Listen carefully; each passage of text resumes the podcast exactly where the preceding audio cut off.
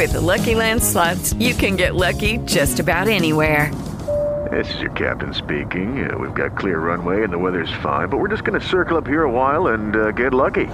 No, no, nothing like that. It's just these cash prizes add up quick. So I suggest you sit back, keep your tray table upright, and start getting lucky. Play for free at LuckyLandSlots.com. Are you feeling lucky? No purchase necessary. Void where prohibited by law. 18 plus terms and conditions apply. See website for details.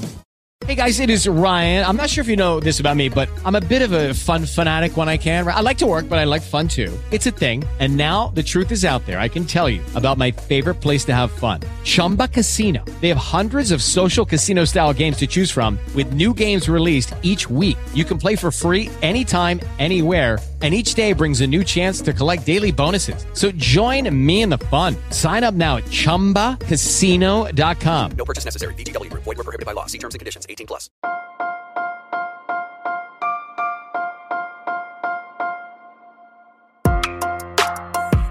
Buenos días, Madre Esfera. Buenos días, Madre Esfera, con Mónica de la Fuente.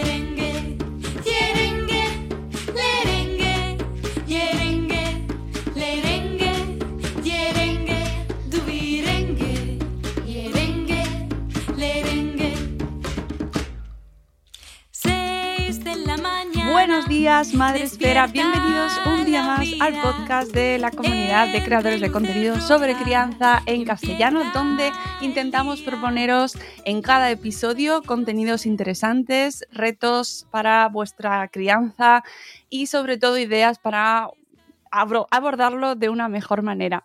Hoy os traemos un contenido diferente, una propuesta que seguro que os parece estimulante y que me hace mucha ilusión abordar, porque pocas veces tratamos el tema de la música desde nuestro podcast y este proyecto, Ahayu Duo, bueno, pues nos presenta eh, una alternativa diferente, enmarcándolo dentro del mundo de la infancia, de la crianza, y creo que nadie mejor que sus propios protagonistas y sus creadores para contarnos en qué consiste este proyecto que hemos descubierto directamente desde las redes.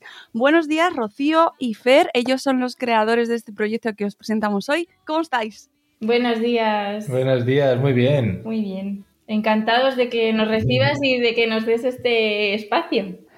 Bueno, pues eh, yo encantada de dar a conocer proyectos como el vuestro, singulares, diferentes, que no llegan a los medios de comunicación generalistas, pero que, albergan contenido de valor y que estoy convencida de que puede aportar eh, a las familias que nos escuchan y a la gente que nos escucha. Contadnos, Rocío Fer, quiénes sois y en qué consiste este proyecto tan bonito. Bueno, pues somos Ajayu Dúo, somos un dúo multiinstrumentista que nos dedicamos a, a la educación musical y pues a hacer conciertos para familias.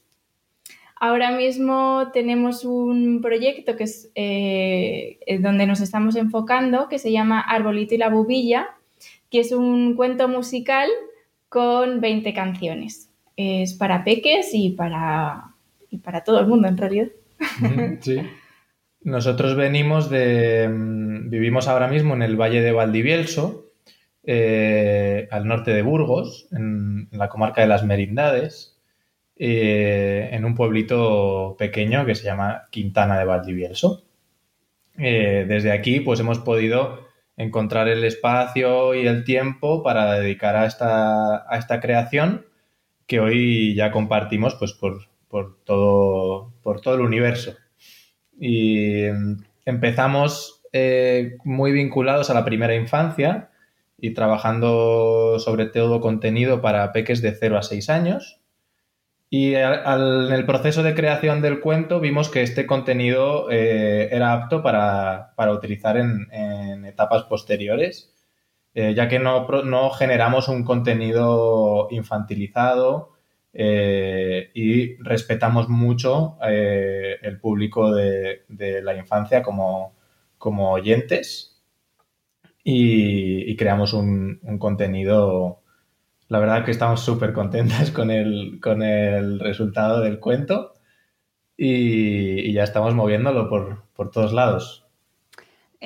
Ah, mm, esto que has dicho del contenido infantilizado me interesa. Eh, ¿Qué consideráis vosotros que es ese contenido infantilizado? Eh, que la gente puede decir, bueno, pues es pues si te diriges a niños, ¿cómo te vas a dirigir? ¿no? De una manera infantil. Claro, al final a los peques no les no hace falta que, que les restrinja, les, no hace falta restringir eh, lo que les estamos enseñando del mundo, ¿no? Entonces, pues nuestra idea es esa, eh, tanto con las ideas como con la música en sí misma. Normalmente la música infantil, digamos que no usa toda la paleta de colores que podría, eh, solo usa, si hablamos en colores, para hacer ahí un paralelo, eh, solo usa el color rojo y el, el- que lo que, lo que sería pues el modo mayor y el, y el ritmo doble, ¿no?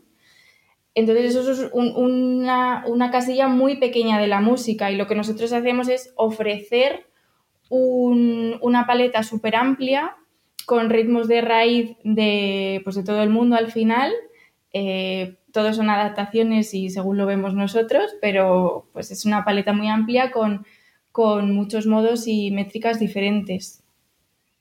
Y también pues la idea, ¿no? La idea de- del cuento, cuéntate un poquito, Fer, eh, no es tampoco estamos restringiendo nada, ¿no? Es como que cada persona, según su, su criterio y su forma y su lo que puede ver, eh, puede coger del cuento lo que, lo que necesita.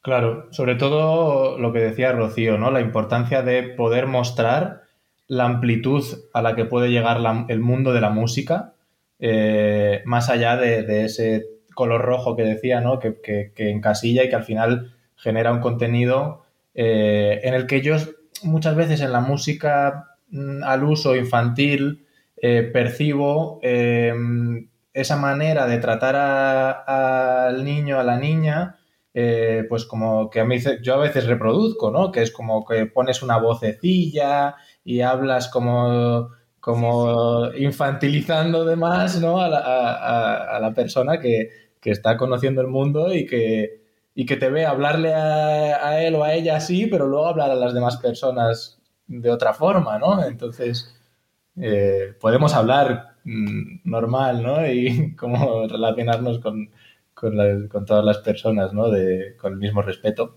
Y también estamos ofreciendo un montón de emociones, porque la primera parte del cuento eh, es un viaje de transformación personal de Arbolito. Entonces pasa por todas las emociones, incluida una buena crisis, y luego ya después se va a viajar por el mundo, ¿no? Entonces estamos enseñando eso también. eh, que yo claro, creo que, abordamos bastante en profundidad. De hecho, cuando lo estábamos produciendo, el mismo productor, que es papá y tiene una, una peque de dos añitos, eh, decía, wow, ¿no? Como que hay mucho, mucho material que tiene cierta oscuridad, ¿no? O cierto, ciertas sensaciones cargadas o pesadas, ¿no? Y, y era como la gente imagina, ¿no? La música infantil feliz, alegre, divertida, y es como ahí esa parte también, pero también está esa cara, esa cara B un poco de, de entrar en la sombra y de, y de los momentos en los que no lo estás pasando tan bien. Ujú. Contadnos un poquito de qué va el cuento para que la gente se haga así un poquito una idea general y, ah, bueno, corra después de escuchar el programa a, a- a comprarlo, ¿no? A hacerse con él. ¿Cuento? sí, Pues eh, el cuento que se titula Arbolito y la bubilla aquí lo tenemos. que es así de bonito, eh, cuenta la historia de Arbolito, eh, en el cual la bubilla eh, hace el, el papel un poco de narradora y canta las canciones que primero recorre el mundo de Arbolito, eh, un poco de, de- su desarrollo personal en torno a, a- su pasión, que es, que es tocar el tambor y cantar. Entonces, pues Arbolito se desarrolla, sufre una fase de como un poco de olvidar su identidad y, y- y de crisis. Y, y la bubilla, pues eh, en conjunto con su amiga la luna, eh, le envían de nuevo la, la fuerza que necesita Arbolito eh, para recuperar su, su identidad y, y desde ahí pues le invitan a, a- viajar por el mundo. Entonces en la segunda parte del cuento, Arbolito realiza un viaje por el mundo y va visitando los cinco continentes en los que pues eh, tiene sus distintas aventuras y conoce pues distintas, distintos ritmos, distintas músicas, distintas sonoridades, eh, para luego volver de nuevo a, a su casa, a, a su hogar y volver a, a sanar sus raíces y, y recuperar la, la alegría de vivir. Oye, ¿cómo surge este proyecto? Eh, en este caso el cuento, que además he visto que hay un libro de actividades ahí en proceso también. Sí, sí, sí, ahí estamos.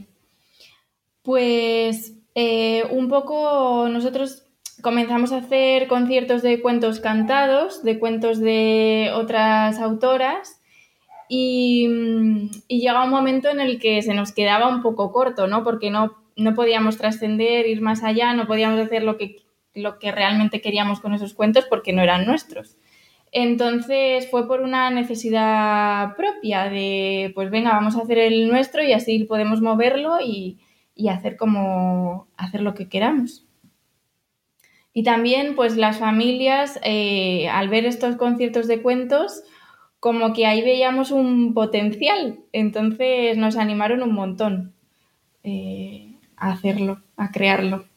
Fue de alguna, de alguna manera un punto de encuentro para nosotros también como, como dúo, eh, en el que el trabajo previo que hacíamos con los cuentos que ya existían, pues yo me encargaba más a veces de la adaptación de las letras para hacerlas musicales en el caso de que no las fuesen, que generalmente los cuentos infantiles suelen ser bastante poéticos y bastante musicales. También los elegíamos así, ¿no? Eran todos... Buscábamos eso. Y entonces, pues fue como la, la manera de, de- de yo explotar mi parte creativa, que va más eh, de la mano de, la creación lírica y de, escribir y de contar historias, con la parte de Rocío, que va más ligada a las melodías. Eh, entonces, pues cuando yo iba creando las, las letras, la historia del cuento y adaptando, eh, ella llevaba ya mucho tiempo trabajando sobre melodías y, y recogiendo melodías para buscar esa amplitud tan grande de, de- de gama de colores. Eh, además, vosotros estáis en un pueblo, estáis utilizando, que esto me parece muy representativo de la época en la que estamos viviendo, estáis utilizando las redes sociales eh, para mm, divulgar también vuestro proyecto y vuestra, vuestra labor. ¿Qué supone y cómo eh, combináis algo, una, una, una tarea o un, como lo decimos, una actividad tan, tan artística y, que tiene tantos años ¿no? de tradición, combinarlo con una, con una tecnología, eh, movernos en un mundo como, como Instagram, por ejemplo, ¿no? ¿Cómo combináis ambos mundos? Pues un poco eh, el mundo de Instagram y las redes, eh, nos estamos adaptando a ello, estamos aprendiendo, porque no es una cosa que nos nazca, ¿no? Al principio nos costaba muchísimo y, y ahora lo hemos conseguido conectar con eso que tú dices, ¿no? Que es una, una ventana al mundo a que nos conozca más gente. Estamos viendo que, que gracias a eso, pues Arbolito se va expandiendo y con, con ese agarre podemos mantener las redes, porque tampoco no somos muy amigos, ¿no? Pero poco a poco vamos entrando ahí por Sí, esa bueno, vía. eso es, vamos, a- vamos aprendiendo. Sí. Vamos tratando pues de, de compartirlo y reunirnos y, y hablarlo para poder pues estructurar un poquito qué clase de contenido queremos generar, cómo queremos llevar las redes, cómo queremos compartir pues nuestra, nuestra imagen, nuestra música, nuestra palabra. Y porque es que hoy en día un proyecto de este tipo, autogestionado, independiente de, de la industria musical, eh, requiere que seamos todo. O sea, nosotros somos dos y somos los músicos, eh, somos los que, los que hemos hecho los arreglos en conjunto con el productor, que fue Daniel Arias y fue un, maestro y, y agradecemos muchísimo todo el trabajo que hizo con nosotros. Pero luego pues está todo en la parte de gestión. Nosotros somos nuestros managers, nuestros representantes, nuestros gestores. Eh, cuando vamos a los conciertos en formatos reducidos somos nuestros técnicos de sonido, tenemos que llevar nuestro equipo, eh, preparar nuestra escenografía, llevar todo, todo, absolutamente todo. Os Entonces, hacemos el catering, ¿verdad? Os ponéis Claro, Claro, claro. os hacéis las fotos. El transporte, carga y descarga, todo, todo, todo. Sí, sí, sí. A veces, los- a veces, a veces las fotos y, y vídeos nos cuesta y se nos pasa mucho porque, claro, en el Claro. momento que ya empiezas a actuar, Estás, Estás a lo ahí, que estás claro. y no. Claro. y luego de repente terminas y dices, "Ay, Claro. mierda, no hemos hecho ninguna foto. Me lo creo totalmente porque es que no, no se puede llegar a todo, pero estoy convencida de que mucho, mucha gente que nos escucha, eh, luego cuando publiquemos el programa, estará muy identificado, se sentirá muy Mm. identificado porque hay muchos proyectos independientes, pequeñitos, to- al final eh, la gente tiene que tirar por algún sitio, ¿no? Y empezar y, dar alas a, a proyectos que a lo mejor no encuentran espacio en otros, eh, en otros marcos más comerciales, ¿no? Que yo me imagino que vosotros intentaréis también llegar a esos marcos más comerciales, pero imagino que será complicado.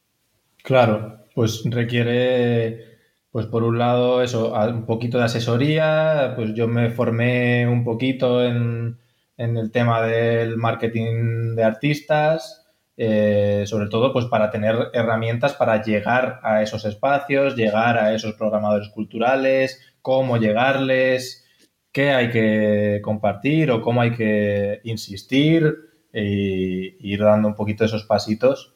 eh, que pues eso, a través de, de insistir y, y resistir en el pueblo, pues por ejemplo hemos, tenemos un proyecto muy bonito para, que vamos a hacer en febrero y marzo, que pues, vamos a compartir el cuento eh, en el formato del concierto en todas las escuelas de las merindades, que estamos hablando de 10 escuelas rurales. Estamos hablando de que vamos a ir a, a compartir el cuento a escuelas que apenas tienen 12 niños, eh, 20 niños y luego algunos que tienen más, porque sí que hay eh, núcleos de cuatro, el más grande pues de 4.000, casi 5.000 habitantes.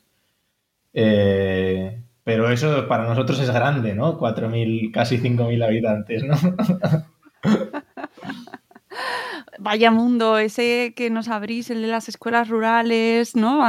Yo que vivo en una ciudad inmensa como Madrid y, y mucha gente de la comunidad, ¿no? Que estamos en núcleos urbanos, pues no, muchas veces conocemos esos mundos y realmente el tema de las escuelas rurales y de todo lo que pasa ahí, ¿no?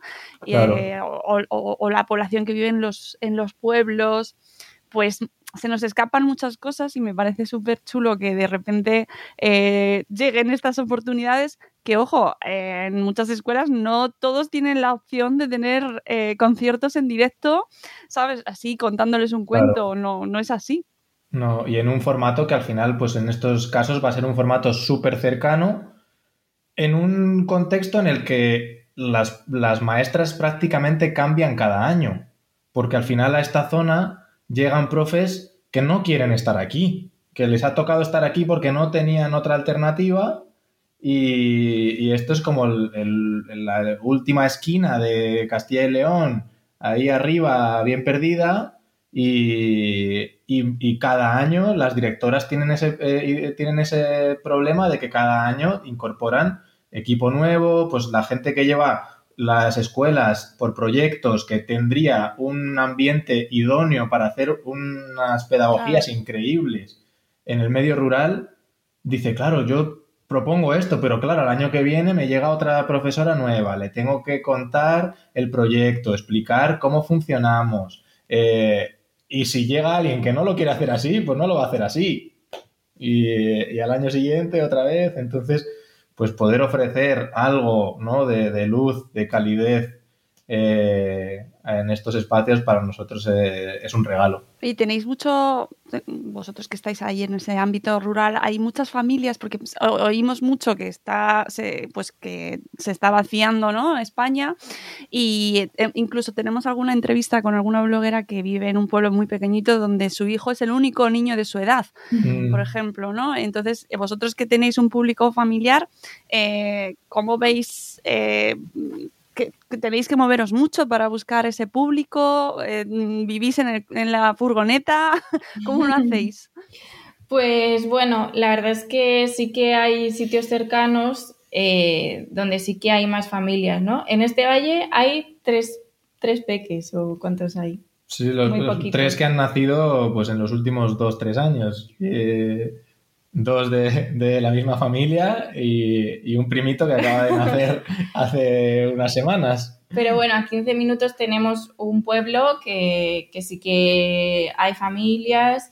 eh, a 20 minutos tenemos otro pueblo que cada vez hay más gente porque justamente pues la gente se va viniendo con la pandemia. Parece que de las ciudades, ¿no? En, en mi caso ha sido así. Yo, bueno, somos de Madrid y mm, yo ya estaba viniendo para acá y justo ahí pues ya me, me quedé. ¿Viste?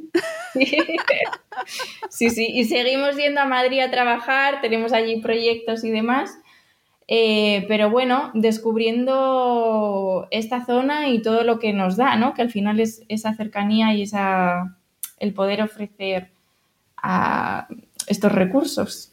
Eso es. Yo creo que el principal problema que, mm, que hace que no estén viniendo más de las familias que muchas eh, desearían venir es el acceso a la vivienda. Eso es como el principal problema que tenemos en los pueblos, es el acceso a la vivienda para, pues, para poder eh, alquilar eh, o, comprar o, cualquier cosa, pero no es fácil porque las casas están vacías, solo se utilizan en verano, en muchos casos, eh, y en la mayoría pues son casas que se, que se pierden, que cada vez eh, la- Mm. son ruinas en peor estado y que cada vez es más caro eh, realmente poder tener, bueno, ya son casos que la mayoría hay que derrumbar con los costes que conlleva, un desescombro y empezar de cero a construir, más los precios que ponen, que son, que son de escándalo para, para lo que realmente estás adquiriendo y dónde lo estás adquiriendo.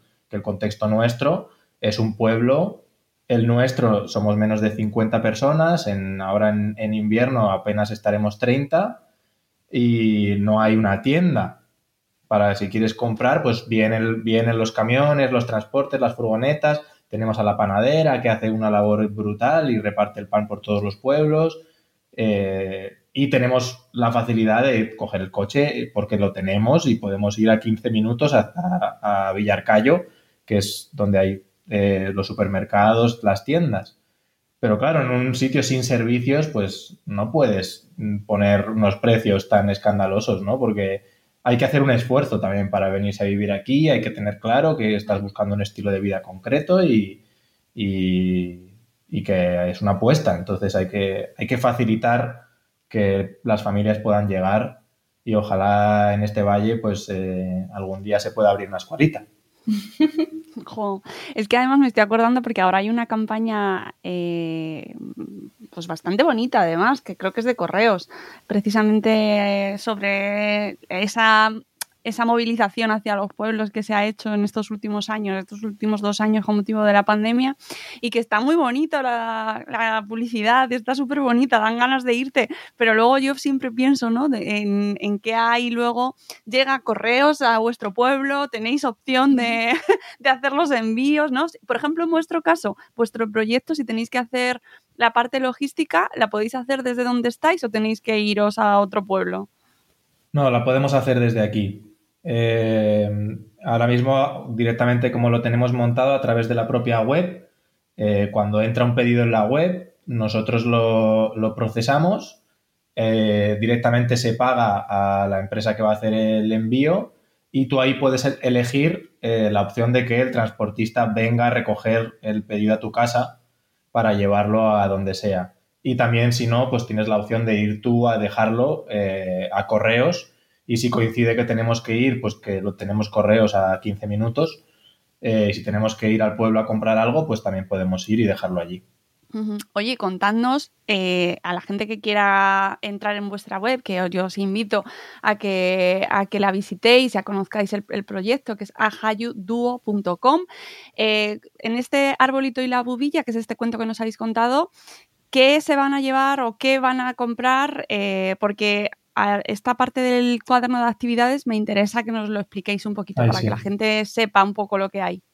Bueno, pues es un libro de actividades que están secuenciadas para peques de 0 a 6 años. Es verdad que, pues lo que decía Fer antes, ¿no? Que el proyecto al final, eh, durante el proceso creativo y, y enseñándoselo al público, hemos visto que al final es para un rango de edad bastante amplio, pero en el libro de actividades, eh, dado que somos expertos en educación musical temprana, lo hemos destinado para peques de 0 a 6 años. Entonces, hay actividades eh, secuenciadas por etapas, que son de 0 a 3, bebés que no caminan y bebés que caminan, de 3 a 4 y de 5 a 6. Al final, todas las actividades se pueden adaptar, ¿no? Yo sie- siempre mm, pongo que los de 5 o 6 hagan todas las que vienen antes porque es como que van, se va haciendo un pasito más. Y bueno, pues de cada canción hay diferentes propuestas. Eh, son 12 canciones y 8 recitados, por lo tanto se trabaja mucho la melodía y se trabaja mucho el ritmo, porque los recitados son solo ritmo. Y bueno, pues yo creo que... Sí, que o sea, lo básico es, es el cuento. Si la Sí. gente entra y lo que compra es el cuento, eh, es un formato bastante peculiar que, que mucha gente cuando le llega a casa dice, oye, pero, pero ¿qué es esto? ¿Qué hago con esto? ¿No? Porque cuando tú abres el cuento, que a, a ver si lo puedo hacer un poco desde lejos, me voy a quitar un segundo del casco. Desde lejos, pues tú lo abres primero hacia un lado, luego hacia el otro y luego hacia arriba y hacia abajo y despliega como una especie de como un tablero de juego. Entonces, aquí tienes un código QR con la música. El disco no viene en un formato físico, sino que eh, te lo puedes descargar eh, eh, con, el, código QR. Entonces, lo que tiene es que luego hay los 20 numeritos de las canciones están repartidos por el dibujo. Entonces, no hay letra en el cuento. Nadie te, no es una- un cuento que vayas leyéndole a, a- a tu hijo, a tu hija, sino que eh, es para juntos escuchar la música e ir buscando. A ver, la, está sonando la canción 1. ¿Dónde está el 1? Aquí hay. ¿Por qué es el.? Ah, porque la bubilla. Y a partir de ahí, pues seguir, seguir buscando, descubriendo. Y luego está el extra de las actividades que puede abrir mil mundos y que está tardando porque estamos haciendo un trabajo bastante fino, eh, bastante multidisciplinar. Nos estamos atreviendo, sin ser eh, grandes expertos en otras, en otras artes, a incluir también otras artes, sobre todo desde la exploración, a que la gente eh, pueda utilizar la música también como una herramienta para desarrollar la creatividad a todas las escalas que pueda pintar, que pueda bailar, que pueda hacer manualidades. Que al final es como debería, debería ofrecerse el arte, ¿no? Eh, pues la música, se puede bailar, se puede pintar, como dice Fer, y, y, mm, y es así como el niño se puede expresar, ¿no? Cada, cada peque le resulta más fácil eh, a lo mejor eh, expresarse con un área determinada de- del arte y por eso lo, lo estamos haciendo así. Claro. Y pretende ser una herramienta tanto para mamis y papis eh, para casa eh, como para profes eh, en la escuela, que muchas veces pues eh, tenemos esa vergüenza de no, es que yo no sé cantar o tal, entonces se tiende a utilizar poco la música cuando nosotros buscamos pues que sea accesible, que sea fácil utilizarla y que, y que todos tengan esa, esa mm, posibilidad porque realmente creemos que la música es algo que, que forma parte de, de las personas. Al final la música es el primer lenguaje, ¿no? Es eh, lo que defendemos un poco es aprender música como se aprende a hablar. Eh, y con esto va toda, toda la filosofía del proyecto. Tú a, a un peque no le estás o sea, le estás hablando con todas las palabras, le estás ofreciendo todo lo que, todo el conocimiento para que el peque empiece a balbucear, empiece a decir palabras sueltas y luego ya empiece a hablar. Pues lo mismo hacemos nosotros, nosotros con la música. Ofrecemos todo para que los peques vayan absorbiendo, vayan haciendo sus balbuceos con sonido, que al final el habla y la música pues van, van a la vez, incluso diría que, que antes cantan que hablan, ¿no? Nos pasa muchas veces. es más, es muy curioso, muy valioso. Y, y bueno, pues así, así está pensado. Pues eh, me parece un proyecto que dan muchas ganas de, de- de descubrir y que además esto que habéis comentado al final, ¿no? De que está que puede estar dirigido también a escuelas infantiles, a, a grupos, eh, pues, eh, eh, de- yo qué sé, estoy pensando en, en todo aquello en el que nos, nos juntamos con, con criaturas y que tenemos que echar el tiempo con ellos, sea en el formato en el que sea, pues eh, la música es como el pegamento perfecto, ¿verdad? Para, para generar situaciones mágicas. Estoy pensando eso, en, en cualquier reunión con niños que les pongas música y, y qué música ponemos, que a veces... mm, o sea, cuando llegas a la paternidad, a la maternidad, de repente descubres el mundo de las músicas infantiles y a veces es un poco como, ¡ay, qué miedo! sí, sí, sí. A mí me daba Totalmente, pavor tener que elegir la música para ponerles a mis hijos porque era, no, yo no puedo escuchar esto. Y hay que escuchar música que nos guste también a los adultos. Eso es muy importante, Claro. porque ahí es donde se está creando la conexión. Donde se crea el vínculo. Eso si tú es. disfrutas y disfrutas con la música, pues es lo que va a recibir. A su mamá disfrutando. Sí. Claro, claro. Y hay algunas cosas que no. no voy a decir nada, pero no. Sí, sí, sí. Nosotros, eh, la verdad que somos muy fans de, la- de los grupos de música infantil argentinos. Nos parece un país eh, que cuida muchísimo su contenido musical infantil. Eh, pues desde, desde a, a nivel histórico con, con María Elena Walsh, que, claro, que es como un gran referente, ¿no? Y, y luego, pues, pues a- a- de, de los modernos Los de hoy, los canticuénticos nos parecen un grupo súper recomendable para bailar y, y gozar. Que tocan todos los palos, ¿no? Bailando y gozando, hablan de todo y... Sí, sí. Bueno, am- si an- encima ya habéis mencionado músicos argentinos, es que tenemos que traer a nuestra amiga Jimena Ruiz Echazú, que precisamente además ha estado aquí también con nosotros en, en Madresfera y que estoy convencida de que hará las delicias también de nuestra audiencia y que Mm. sobre todo tiene en común con vosotros y con esto que estáis comentando, el respeto a- a la- al oyente, Totalmente, de la edad que sea. totalmente. Pues eh, amigos, muchísimas gracias por habernos visitado. Eh, Fer, Rocío, mucha suerte y muchos éxitos. Esperamos seguir escuchando sobre vosotros y que haya muchos más proyectos eh, de aquí en adelante. Muchísimas es. gracias a ti. Muchas gracias por abrirnos este espacio. Y para los que me habéis visto que de vez en cuando votaba es porque estoy sentado en una pelota fútbol y, y me he intentado contener, pero no he sido capaz todo el rato.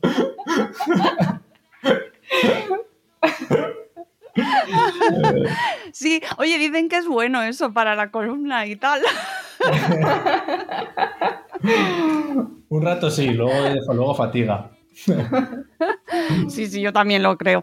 Amigos, nos vamos. Eh, Fer, Rocío, un abrazo muy fuerte y nosotros nos vamos, nos volveremos a escuchar en un episodio muy pronto de Buenos Días Madre Espera. Hasta luego, Mariano. Adiós.